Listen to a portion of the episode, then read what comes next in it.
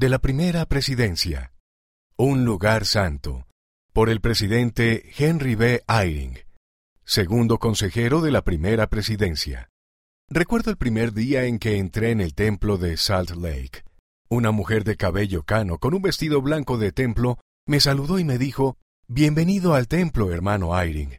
Por un instante pensé que era un ángel, porque sabía mi nombre.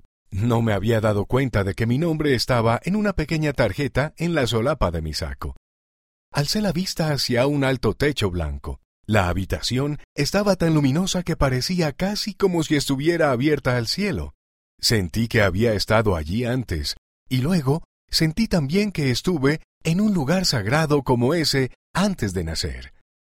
Las palabras Santidad al Señor están escritas en el exterior de todos nuestros templos, y sé que esas palabras son verdaderas.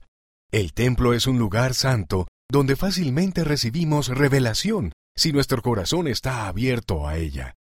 Ruego que quieran ir allí, donde puedan sentirse cerca del Señor. Pueden ayudar a sus antepasados a estar con Él y con ustedes para siempre. Palabras del Evangelio. La revelación es un mensaje de Dios a sus hijos. Por lo general, la revelación se recibe por medio del Espíritu Santo.